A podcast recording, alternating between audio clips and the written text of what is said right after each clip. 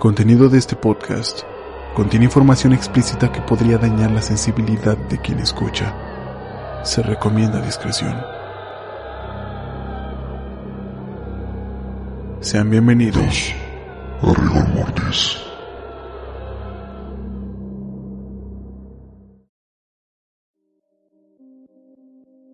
¿El arte imita a la vida? Seguro ya habrás escuchado esa pregunta muchas veces. Y es que hay ocasiones que las historias de vida de algunas personas son casi imposibles de creer. Muchas veces pasa en personas que viven siendo minorías o en zonas muy alejadas del resto de la sociedad. Esta historia es una de esas que parecen sacadas de un guion trágico, pero por más que tu mente divague y quiera imaginar que es un relato inventado, quiero que regreses y recuerdes que es una historia real, de personas que existieron y que es prácticamente reciente. Para este martes de rigor, les traigo el caso del maníaco de Ibiza.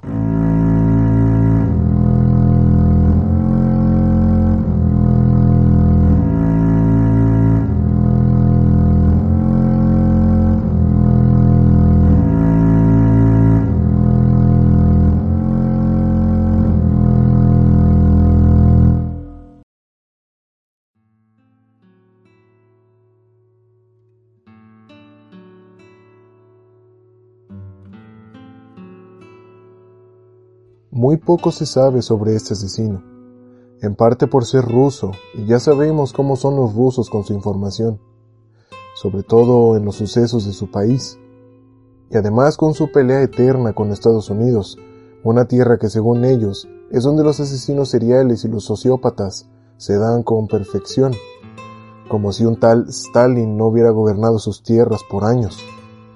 Pero aunque la información sobre su vida esté muy limitada, Vamos a adentrarnos dentro de la mente y la vida de este asesino.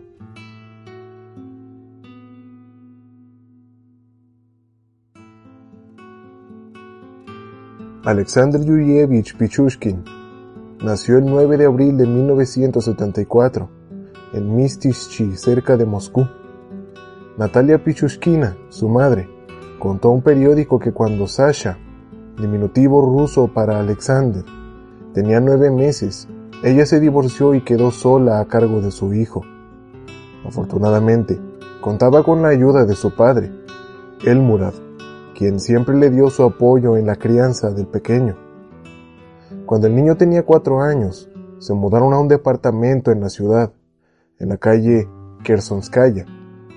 Era un edificio de departamentos, las clásicas llamadas Khrushchova, que eran edificios de departamentos construidos en la era soviética.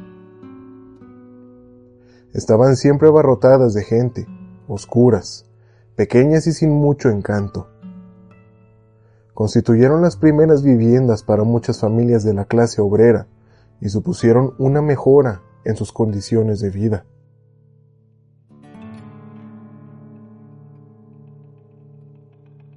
Los patios comunes eran los espacios de juego de los niños, quienes aprovechaban toda su extensión cuando el clima lo permitía fue durante una de esas tardes de carreras y risas, cuando Alexander se cayó de un columpio y estando en el suelo, el asiento de madera le golpeó la cabeza con fuerza. Quedó mareado y la zona se hinchó, por lo que su madre lo llevó al hospital, donde le dijeron que había sufrido una lesión cerebral severa. Después de una semana, pudo volver a su casa. En esos tiempos Natalia había comenzado una nueva relación, en la que tuvo una hija, Katia, pero su segundo marido también la abandonó. Así que en los años que siguieron, los tres compartieron el departamento. Cuando Sasha era pequeño, el apartamento, aunque muy pequeño, parecía alcanzarles para estar cómodos. Su madre cuenta que era un pequeño, tranquilo, callado y bastante introvertido. Al parecer, después de sufrir el golpe en la cabeza, comenzó a tener algunos problemas en el habla. Confundía algunas letras y a veces le costaba expresarse. Cuando comenzó a la escuela, también comenzaron las dificultades de aprendizaje, sobre todo en la comprensión lectora y la escritura. Las relaciones con sus compañeros tampoco eran muy buenas. Varios periódicos rusos y diversos documentales afirman que Pichushkin fue ridiculizado por ellos. Además, un tiempo después de sufrir el trauma en su cabeza, se volvió mucho más agresivo y hostil.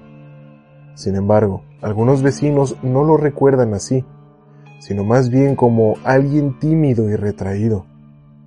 Lo cierto es que ante las dudas sobre su desempeño escolar, los profesores le ofrecieron a Natalia una alternativa. Llevar a Alexander a una escuela de enseñanza especial, donde podrían ayudarlo con sus problemas.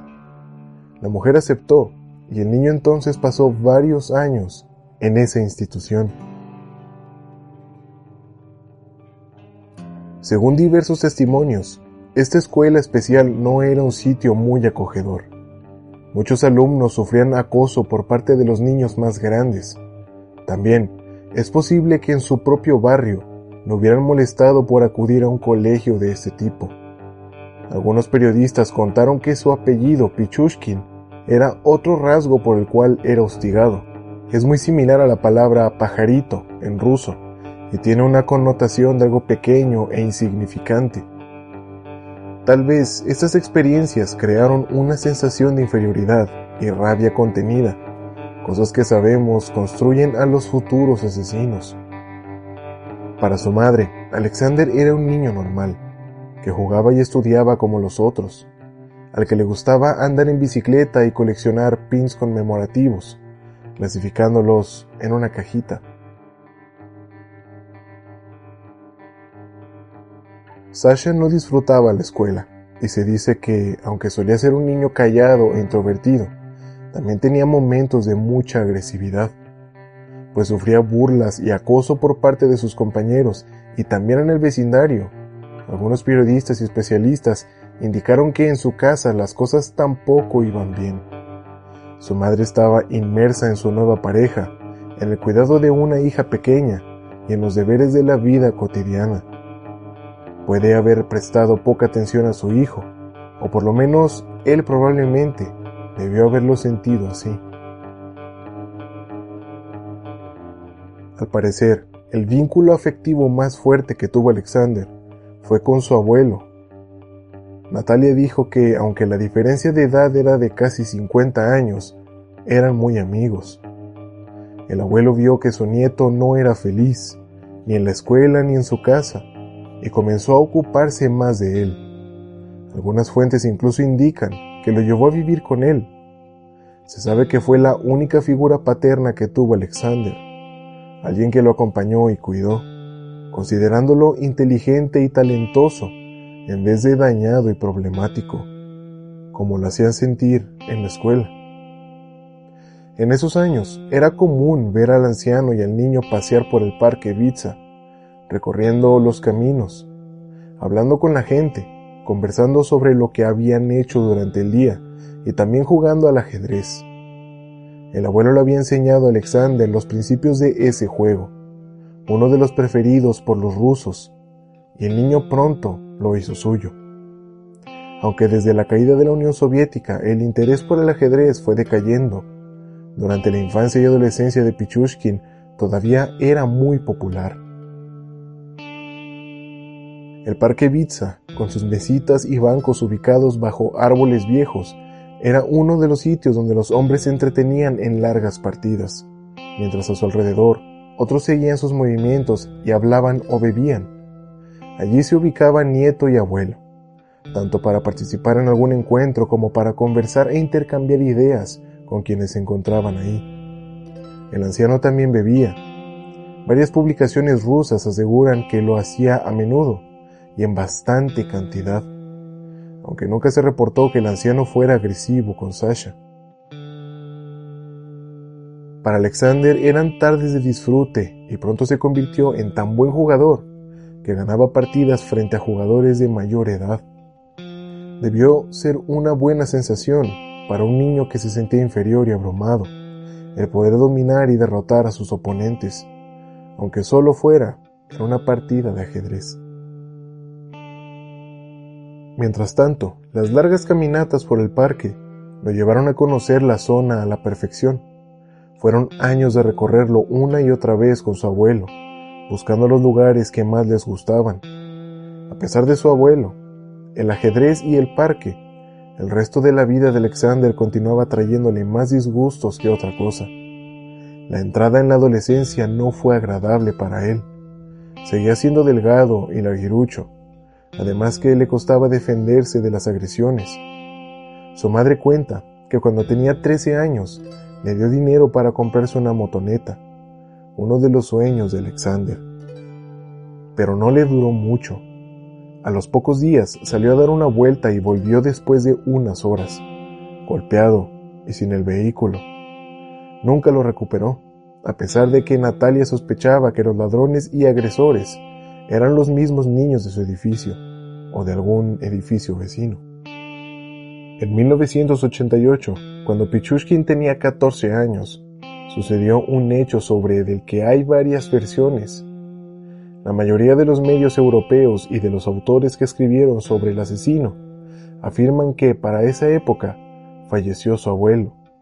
Sin embargo, varios periódicos rusos que citan la propia Natalia indican que su abuelo se habría mudado al otro lado de Moscú por una nueva pareja y que por esa razón se alejó un poco de la vida de su hija y de su nieto fuera por muerte o mudanza. Lo cierto es que Alexander se quedó sin su abuelo, y esto parece haberlo marcado profundamente, de una forma muy negativa, pues el anciano era lo único que lo mantenía cuerdo en ese caótico mundo. Tras la muerte o alejamiento de su abuelo, como sea que haya sucedido la historia, Alexander quedó muy solo, y eso para un niño que está tan falto de atención viene en malos hábitos o hasta en conductas antisociales derivadas del ocio, pues su abuelo funcionaba como un padre que en verdad se preocupaba por el bienestar emocional de su hijo, por lo que cuando desapareció de su lado, dejó un espacio bastante grande para que Alexander se desviara.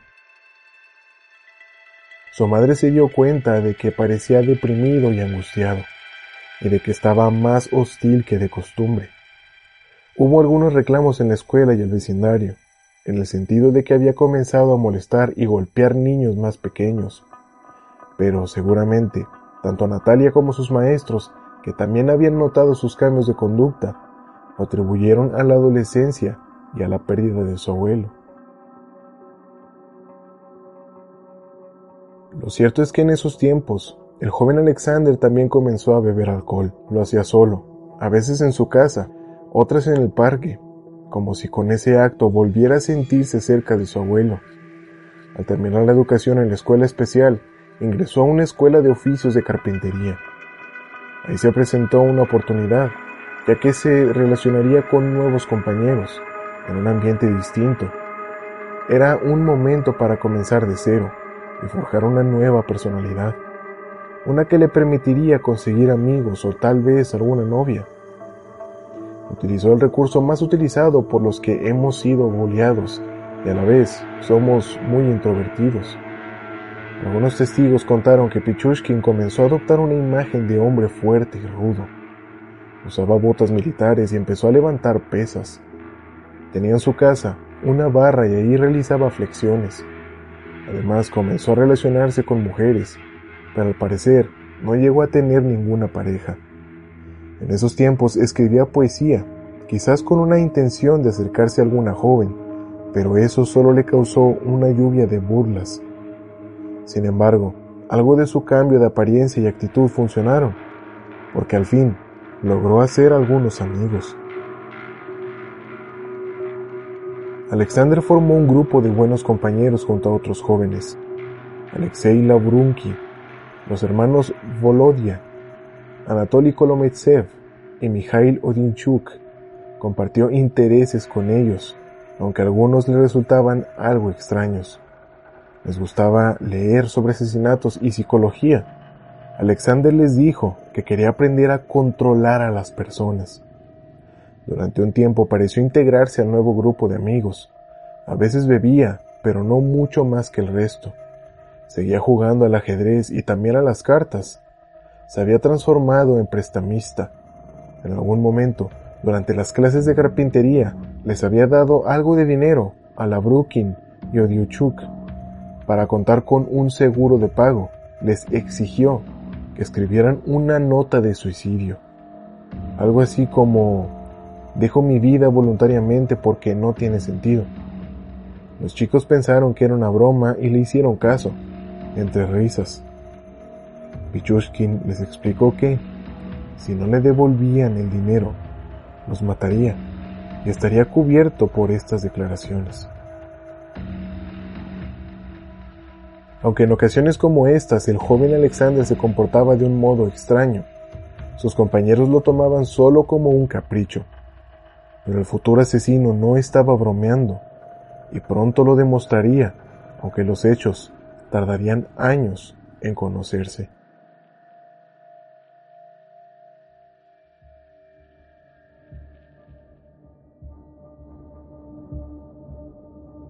Durante su adolescencia, Pichushkin fue llamado, como todos los jóvenes rusos, a presentarse al servicio militar obligatorio. Sin embargo, en la oficina de reclutamiento, lo enviaron al hospital psiquiátrico de Krashenko para ser evaluado. Ahí lo declararon no apto y recomendaron que siguiera un tratamiento. Pero no hubo ningún tipo de seguimiento.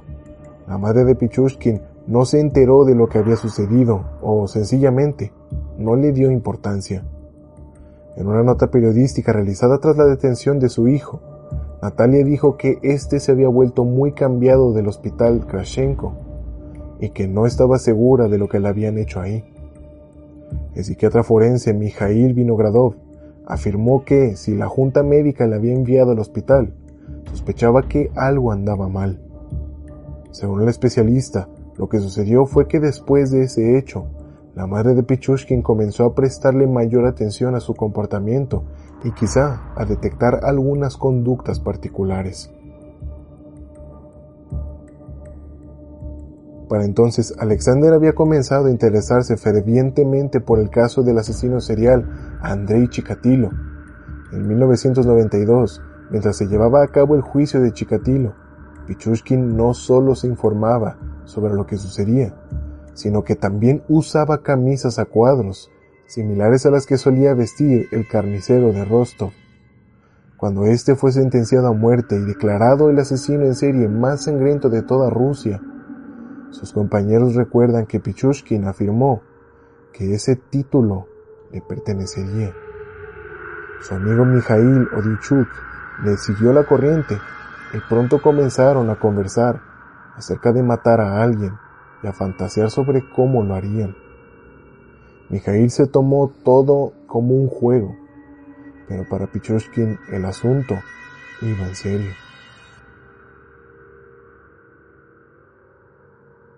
En la primavera de 1992, Pichushkin y sus compañeros se graduaron de la Escuela de Oficios.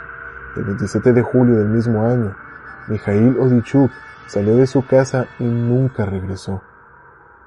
Ese día, Alexander lo había invitado a caminar por el parque Vitsa, donde supuestamente buscarían un lugar para esconder el cadáver de su supuesta víctima. Llevaba una cuerda escondida, y en un descuido de su amigo le envolvió en su cuello y lo estranguló. Él estaba estupefacto, se tambaleaba como un caballo, convulsionó durante mucho tiempo. Finalmente, tiré su cuerpo al pozo declaró refiriéndose a las alcantarillas. Cuando regresó a su casa, Alexander se percató de que estaba cubierto de sangre y le pareció extraño. Pero luego me di cuenta de que cuando apreté la cuerda, luchó y se rompió el cuello. La sangre salió por la boca y la nariz. Entonces quemó toda la ropa manchada y al día siguiente inspeccionó la abertura por donde había arrojado a su amigo retiró la tapa metálica y quedó satisfecho de que no se viera ningún rastro del cuerpo. Piotr Odichuk, padre de Mijail, contó que cuando su hijo desapareció, él y su mujer recorrieron las casas de amigos y conocidos, además de familiares, preguntando por el joven. Somos una familia numerosa. Era el mayor, era bueno, no bebía, no fumaba, hacía deporte, siempre nos advertía si se iba a dormir a la casa de su abuelo, por lo tanto, Nos alarmamos cuando no regresó esa noche y ni siquiera llamó. Hicieron la denuncia ante la policía, publicaron su foto en los periódicos, alzaron la voz como pudieron, pero de su hijo no se sabía nada. Pichushkin reconoció más tarde que ese fue el único caso por el que la policía llegó a interrogarlo. Los agentes estaban interesados en las falsas cartas suicidas de Lavrukin y Odichuk. Habían sido advertidos sobre ellas tanto por el primero como por los hermanos Kolomeitsev. También le dijeron que no habían encontrado su cuerpo. Finalmente, después de hacerle unas cuantas preguntas más, lo dejaron ir.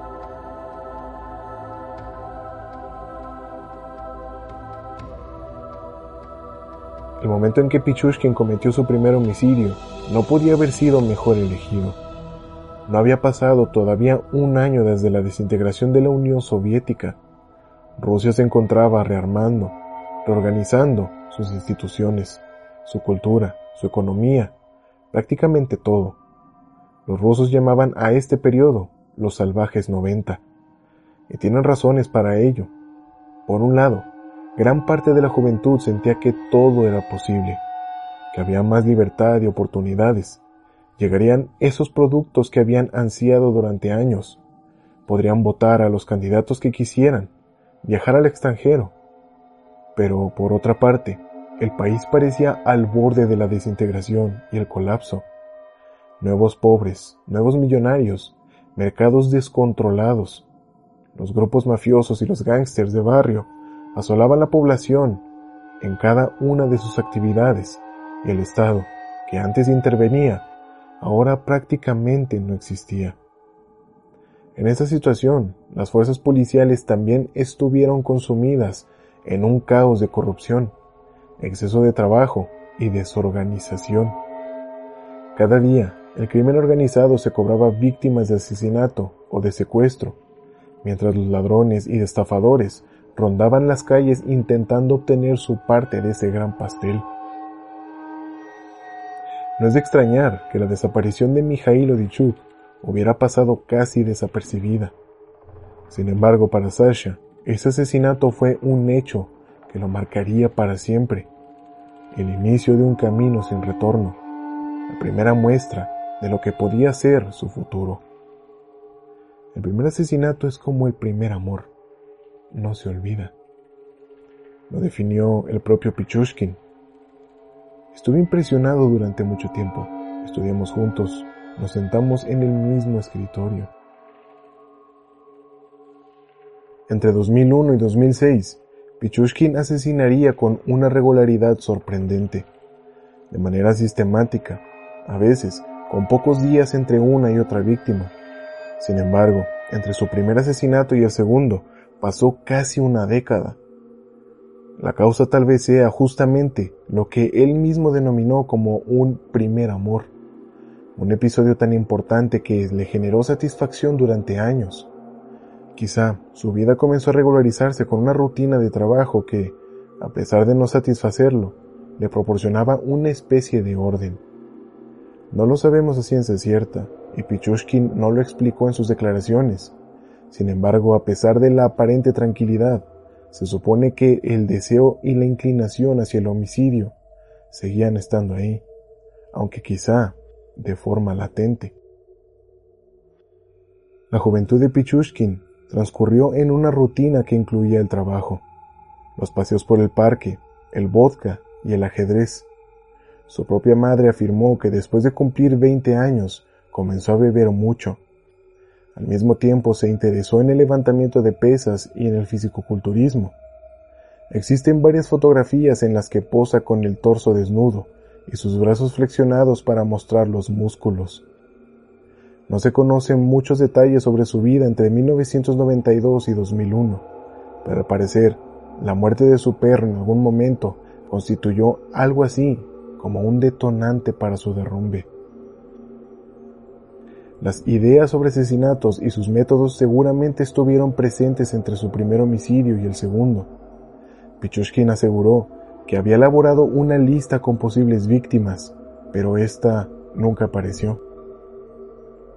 También había preparado una bitácora de actividades, el famoso tablero de ajedrez, un centro de control donde podría llevar la exacta contabilidad de su accionar y al mismo tiempo tener un plan preciso para superar a su admirado Chikatilo. Nadie sabe con exactitud cuáles fueron los motivos que empujaron a Alexander Pichushkin a matar nuevamente, pero en la primavera de 2001, todos los límites que podía haberle puesto su obsesión dejaron de existir y comenzó una carrera mortal que, solo durante ese año, se cobraría la vida de varias personas.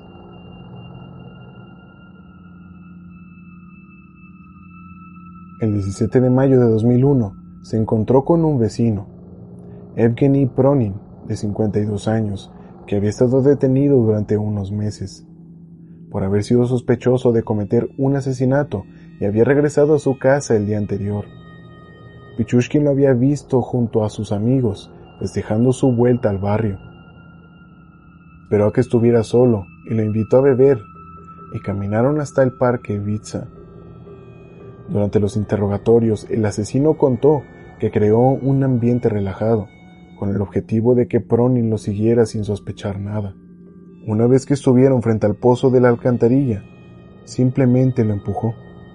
Su víctima intentó agarrarse de los bordes, pero Pichushkin lo golpeó en las manos y logró que se soltara. El hombre cayó y fue arrastrado por la corriente. Cerré la tapa, puse unas marcas y me fui, explicó. Con unas ramitas pequeñas señaló la posición de la cubierta del metal, ya que quería asegurarse de que nadie mirara dentro del pozo sin que él lo supiera. Días más tarde regresó al lugar y comprobó que la tapa no había sido movida. Cuando Pronin no volvió a aparecer, sus amigos y conocidos pensaron que había sido encarcelado, esta vez de manera permanente. La supuesta satisfacción de su primer asesinato, después de tanto tiempo, le duró poco. En vez de calmar sus ansias, lo impulsó a volver a matar. El 23 de mayo, menos de una semana después, Pichushkin salió de cacería nuevamente. Aunque el clima era agradable, no encontró una víctima adecuada para él. Tuvo que conformarse con Vyacheslav Klimov, al que solo conocía de vista. Lo vio deteriorado, mal vestido y algo alcoholizado. No le gustó, pero ya no quería seguir buscando, así que se acercó al hombre y conversó un rato con él. Después de entrar en confianza, le preguntó qué era lo que más deseaba. Klimov le respondió que quería dejar de beber, y Pichushkin le respondió, te prometo que hoy te detendrás. Luego lo llevó al parque y lo tiró dentro del pozo, pero el hombre quedó atrapado en una curva de la tubería, así que tuvo que volver a empujarlo para que cayera hacia el fondo. No tengo emociones con este caso. Este asesinato no se puede considerar en lo absoluto declaró Pichushkin en el juicio. Pasó casi un mes hasta que se decidiera a volver a atacar. Lo hacía generalmente durante el día, porque, como explicaría después, quería volver temprano a su casa para poder sentarse con su madre a ver una serie que disfrutaban mucho, La Condesa de Monsoro. El 22 de junio se encontró con un conocido de nombre Yuri. Su apellido no se pudo encontrar. Lo llevó al parque y, al igual que con sus anteriores víctimas, lo arrojó a la alcantarilla. El 26 de junio, a la lista macabra se sumó Nikolai Tinkomirov y el 29 del mismo mes, Nikolai Filipov, de 72 años. Todos fueron arrojados a las alcantarillas. A muchos de esos hombres ni siquiera se les echó de menos. Algunos estaban solos, otros no tenían mucho contacto con su familia y otros vivían prácticamente en la calle. Sus desapariciones pasaron casi inadvertidas, pero Pichushkin los recordaba bien. No solo los marcaba en su tablero de ajedrez, sino que anotaba los hechos en una libreta. Otras víctimas, en cambio, fueron reclamadas y buscadas, pero nada se supo de ellas. La mujer de Klimov, por ejemplo, hizo la denuncia, pero no pudo obtener ninguna información sobre su esposo hasta que atraparon a Pichushkin y éste confesó. El mes de julio de 2001 se transformó en el mes del horror. Seis personas fueron asesinadas en menos de 30 días. El 2 de julio murió Oleg Lvov, al cual Pichushkin describió como un amigo. Es la única persona a la que lamenté matar, dijo. El día 13, Gennady Safronov escapó de un centro de rehabilitación para adictos a las drogas. Para su desgracia, se encontró con Pichushkin, quien lo convenció de ir al parque y lo arrojó a la alcantarilla. Salió de ahí y cayó en mis manos. Si no se hubiera escapado, habría vivido. Relató el asesino. El 14 de julio eligió a Sergei Pavlov, un conocido. Durante el juicio explicó lo que recordaba haber sentido en esa ocasión. Lo más importante en la casa no es la preparación física, sino moral. Las fuerzas se triplican. Hay una fantasía, inspiración. El día 20, Víctor Elistratov encontró su destino final en el mismo pozo que los otros hombres y al día siguiente fue arrojado en el mismo lugar Víctor Volkov, de 54 años. Durante el juicio, los fiscales le hicieron ciertas preguntas a Pichushkin con el objetivo de corroborar los hechos y mostrar todas las pruebas posibles para que al jurado no le quedaran dudas. Cuando le pidieron que describiera cómo estaba vestido el Istratov, el asesino dijo que no había mirado su ropa, solo había observado su alma. Necesitaba acumular almas. ¿Para qué necesito su ropa? Si preguntaras cómo se veía su alma, te diría mucho más, contestó.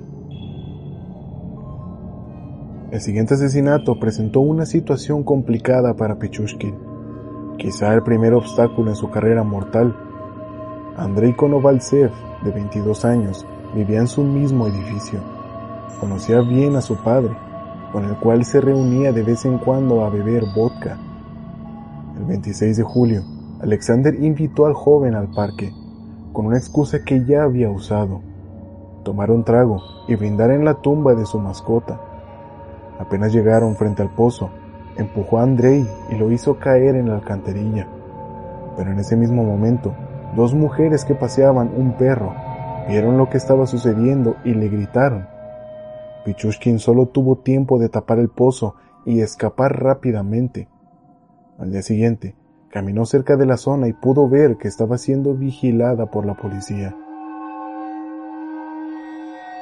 Más adelante, cuando todo se calmó un poco, pudo revisar la abertura y se dio cuenta de que alguien había estado investigando dentro. Pichushkin declaró en el juicio de 2007 que no odiaba a Konovalsev, que era su amigo. Cuando los fiscales le pidieron detalles sobre su muerte, simplemente dijo que no quería darlos porque la madre del joven estaba presente en la sala y no le parecía correcto. Ese fue su último asesinato de 2001. Durante casi seis meses cesó su actividad criminal probablemente impresionado por lo cerca que había estado de ser capturado.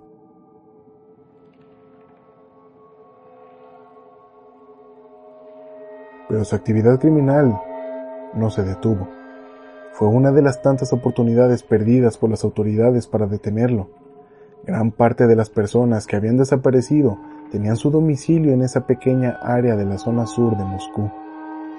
El resto también frecuentaba el barrio aunque no era su lugar de residencia, y a pesar de que muchos no tenían familia cercana o amigos que los echaran de menos, otros fueron reclamados insistentemente. Cuando Víctor Volkov desapareció, sus familiares se apresuraron en hacer la denuncia.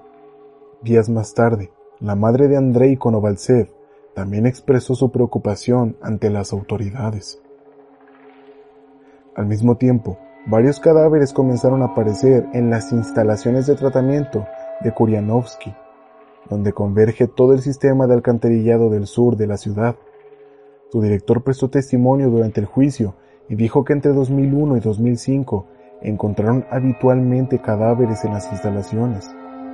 Fueron 29 cuerpos en total y el hombre, que había trabajado cerca de 30 años en ese sitio, dijo que nunca había sucedido algo similar. Afirmó también que habían informado a la policía sobre ello. Como es de imaginar, nada ocurrió. Ya en 2001, estaba claro que algo tenebroso estaba sucediendo, que no se trataba de una situación aislada y, también, que nadie tenía una explicación clara sobre los hechos. La red de alcantarillas de esa zona de Moscú era muy extensa y los cuerpos podían provenir de cualquier sitio.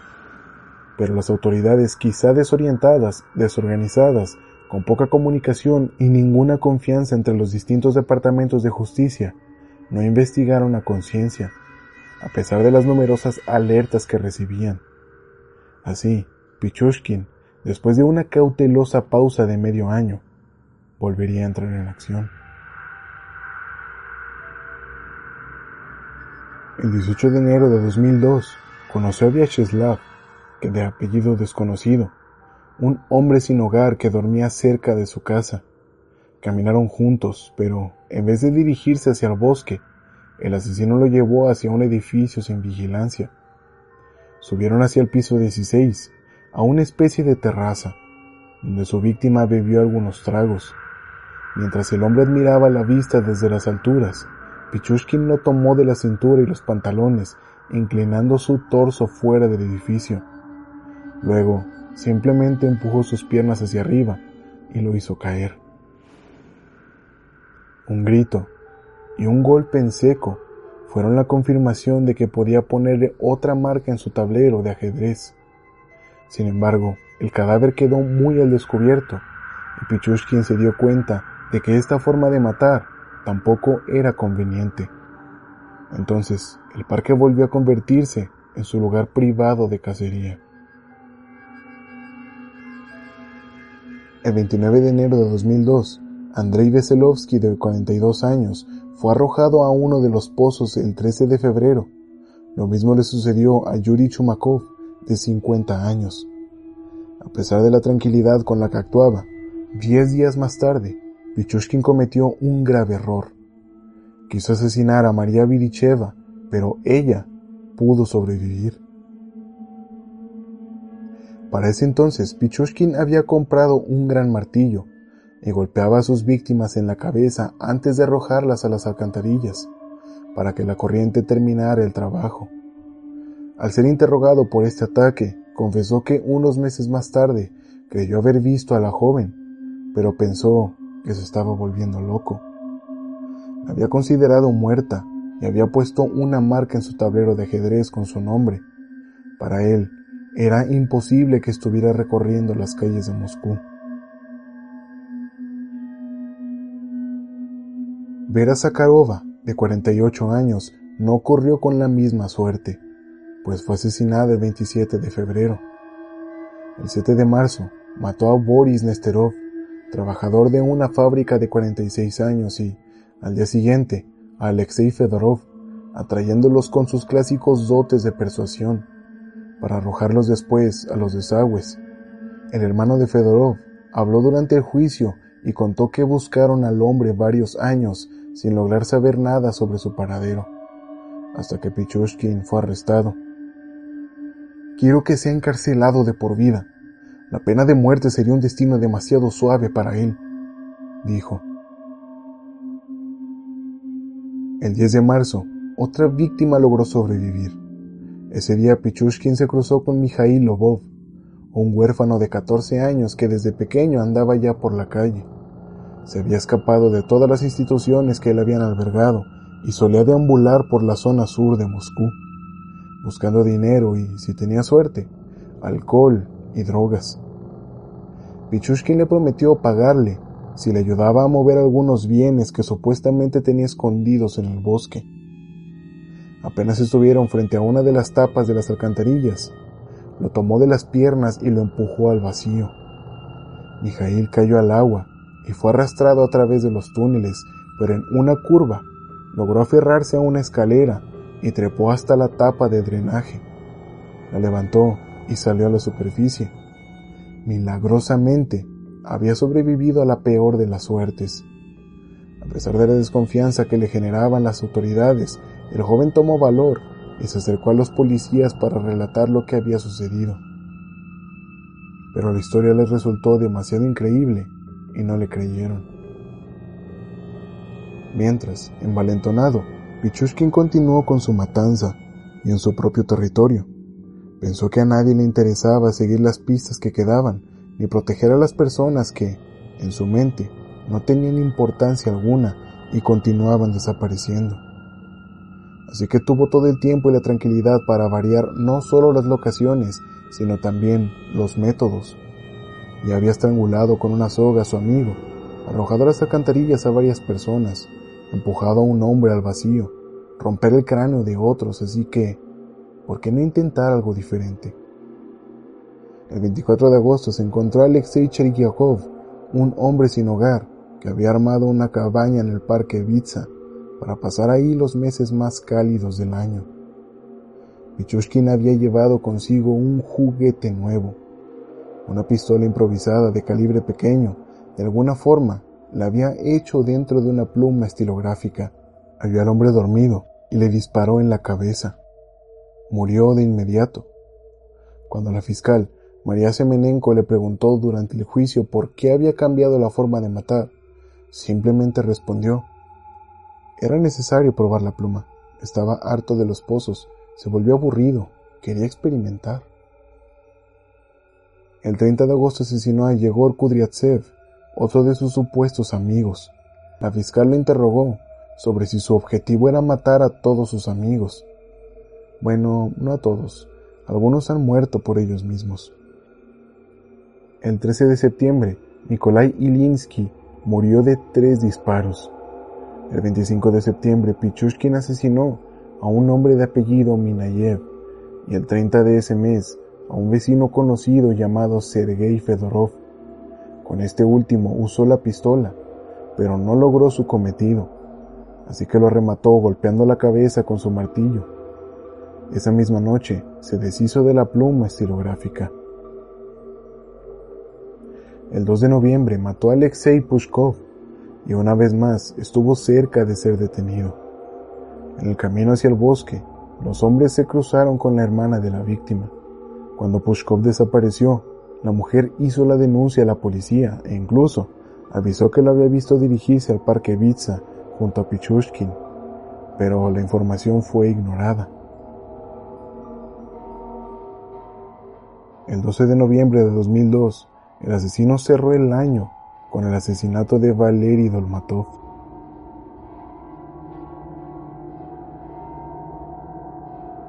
La matanza continuó hasta el año siguiente, el 27 de marzo de 2003.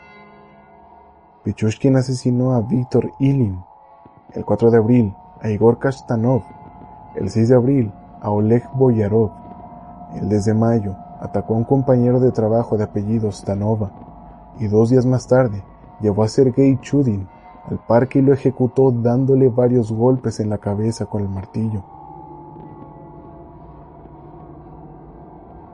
El 14 de octubre, su objetivo fue Vladimir Fomin, alguien que a diferencia de muchas otras de sus víctimas, era joven y tenía una familia.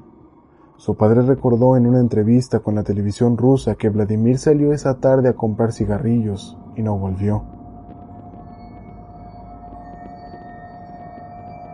En 2006, la investigadora Purmicina le pidió que fuera a la comisaría para una entrevista y ahí se enteró de que todas las desapariciones misteriosas formaban parte de una sola investigación, pero el cadáver de su hijo nunca apareció. El 14 de noviembre asesinó a Vladimir Fedosov. Su hija, Natalia, afirmó que vivían muy cerca y que conocían a Pichushkin, pero que no era amigo de su padre. Poco antes de su muerte, Fedosov compartió en más de una ocasión con sus hijas su preocupación por la desaparición de personas en el parque Vitsa. Pues en 2002, su amigo Alexei Pushkov había desaparecido y seis meses después, su mejor amigo, Olev Boyarov, corrió con la misma suerte.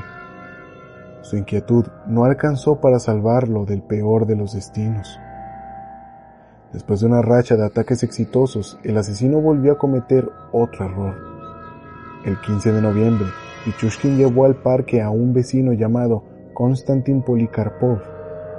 Bebieron un rato y luego lo golpeó tres veces con su martillo en la cabeza.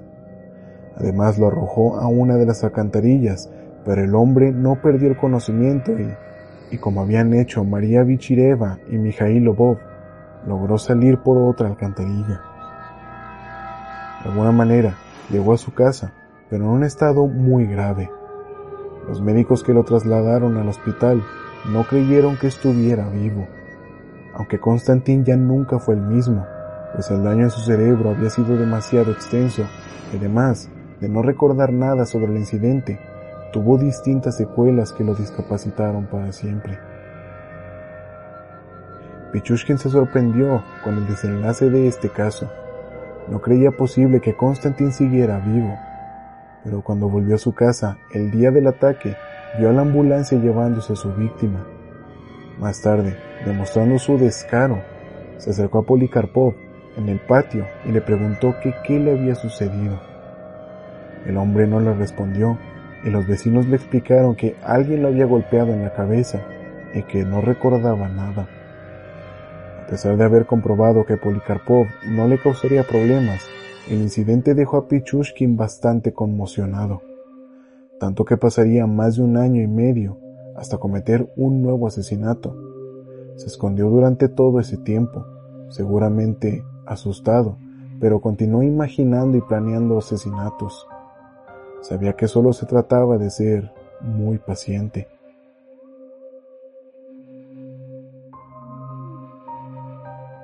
Desde mediados de 2005 y hasta su captura, Pichushkin vivió su etapa más cruel y violenta, en la cual cometió más de una docena de asesinatos, uno tras otro, y mató entre dos y tres personas por mes.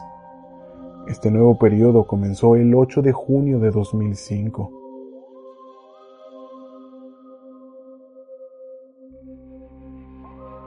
Pichushkin salió a caminar y aunque no estaba buscando una víctima, la encontró de todas maneras. Era su amigo Andrei Maslov, cuyo nombre figuraba en su perversa lista, según el propio Alexander. Aunque la familia de su amigo despreciaba a Pichushkin, los dos eran compañeros de borracheras y se reunían regularmente, a veces en el departamento de Alexander, otras en el patio y en ocasiones en algún banco del parque Ibiza. Aquel día, optaron por adentrarse en el bosque. Allí, Pichushkin lo atacó con el martillo y lo arrojó por una alcantarilla. Los padres y la mujer de Maslov se preocuparon cuando el hombre no regresó. Pronto hicieron la denuncia con la policía y pidieron que se investigara a Pichushkin, porque estaban seguros de que su vecino sabía algo. Es más, fueron hasta su casa pero no lo encontraron y nunca más regresaron a entrevistarlo. Recién supieron que había sucedido con Maslov cuando Pichushkin fue apresado.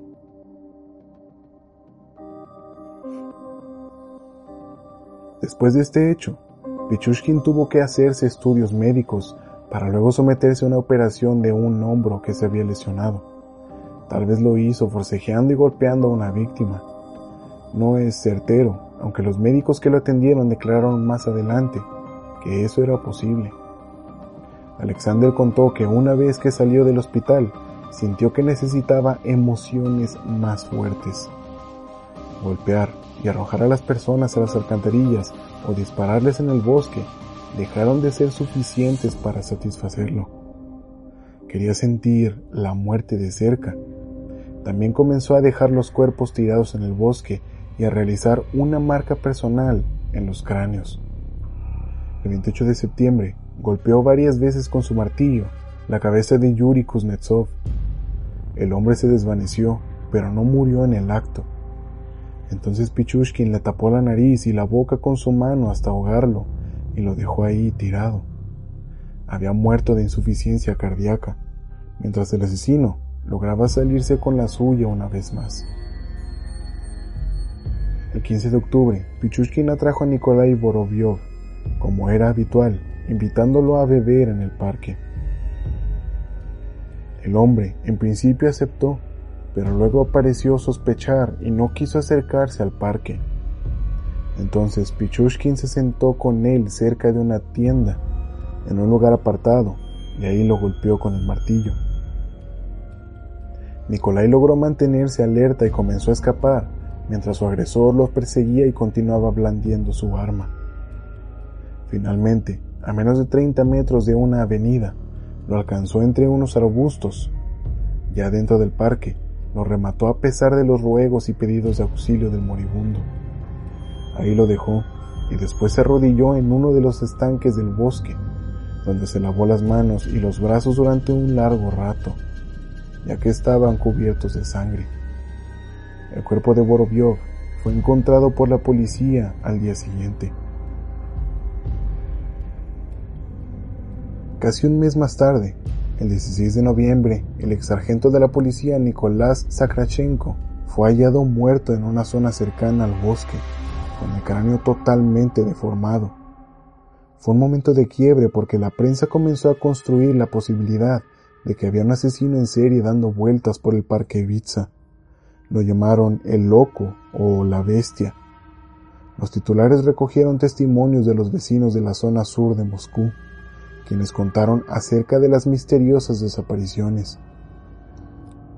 La policía entonces comenzó a recorrer el parque, a vigilar las entradas e interrogar a quienes caminaban por ahí, pero Pichushkin no dejó de asesinar.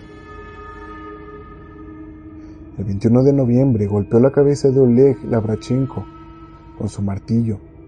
Era un joven que había llegado a Moscú en busca de un destino mejor. Terminó muerto en el parque, con un palo insertado en el cráneo. Su cuerpo nunca fue encontrado hasta que Alexander fue apresado y colaboró con la policía en la construcción de todos sus ataques. De sus restos solo quedaban los huesos de la mandíbula y una bolsa con algunos productos que había comprado. El 28 de ese mes, Pichushkin usó el mismo método para matar a Vladimir Dudukin, de 73 años, pero en vez de un palo, usó una botella de vodka para perforar el cráneo de su víctima. El hallazgo de este cadáver provocó una ola de pánico entre la población, pues la televisión y la prensa comenzaron a hablar del maníaco de Ibiza. Incluso el mismo Pichushkin Supo del maníaco porque una noche al volver a su casa, su media hermana Katia le advirtió sobre el loco que rondaba por el parque. Este loco es tan fascinante. ¿Quién es? Le comentó y se rió por dentro. El 6 de diciembre volvió a asesinar de la misma forma, golpeando con su martillo a Nicolás Koriagin, un hombre de 72 años, a quien dejó en el mismo lugar donde había caído muerto. El juego había cambiado. El asesino comenzaba a dejar algunas pistas, pequeñas migajas para que los investigadores siguieran su rastro. Más adelante, con Pichushkin ya detenido, los policías le preguntaron el motivo por el cual había decidido empezar a dejar los cuerpos a la vista, ya que si no hubiera cambiado el modo en que disponía de ellos, seguramente podría haber continuado con su actividad mucho más tiempo. Les aseguró que era simple aburrimiento, una búsqueda de nuevas emociones. La investigadora Sarkova elaboró entonces otra teoría. Me dio la impresión de que no podía callarlo por más tiempo. Quería que todo el mundo lo supiera. Quería un reconocimiento público por lo que estaba haciendo. También en 2005 apareció el detalle que caracterizó de ahí en más el estilo de criminal de Pichushkin, el uso de palos o botellas de vodka incrustadas en el cráneo de sus víctimas. Durante el juicio se le preguntó por qué había hecho eso. Por la noche el bosque está muy tranquilo y cuando una persona yace con la cabeza rota, sale un silbido fuerte y desagradable. Si mueves el cerebro el silbido cesa así que usé lo que tenía en mis manos, confesó el asesino. Esta técnica se convirtió en una especie de tarjeta de presentación de Pichushkin. Los medios centraron toda su atención en el caso, hecho que infló su ego y avivó su deseo de seguir matando. Al mismo tiempo, la policía se enfocó de manera urgente en encontrar al asesino, pero los cuerpos seguían apareciendo y todavía no tenían idea de quién podría ser el autor. El 16 de diciembre volvió a matar. La víctima fue Víctor Soloviev. Dejó su cadáver con una botella en el cráneo El cuerpo estaba abandonado en medio del bosque, pero la policía encontró solo algunas partes del cuerpo, pues los perros callejeros se habían comido el resto. El 19 de diciembre, Boris Grishin, de 64 años, también murió a manos de Pichushkin, y el 26, Alexander Liobochkin se convirtió en la última víctima de 2005. Para fin de año, la cantidad de cadáveres encontrados en condiciones similares daba la idea de que se trataba de un asesino en serie. Era necesario atraparlo cuanto antes, pero las escenas de los crímenes no proporcionaron pruebas claras, ya que no había huellas, ni cabellos, ni rastros de pisadas. Las autoridades tenían una ardua labor enfrente, pero si quieres saber qué más sucedió, no te puedes perder la segunda parte de la historia del maníaco de Ibiza. Muchas gracias gente por escuchar y por ver. Si el episodio te gustó, agradecería mucho que le dieras un like, que calificaras el programa, que lo siguieras en redes sociales. Todos los links te los dejo en la descripción del episodio. Gracias por prestarme su tiempo y sus oídos. Esto fue Rigor Mortis, y ustedes son asombrosos. Hasta la semana que viene.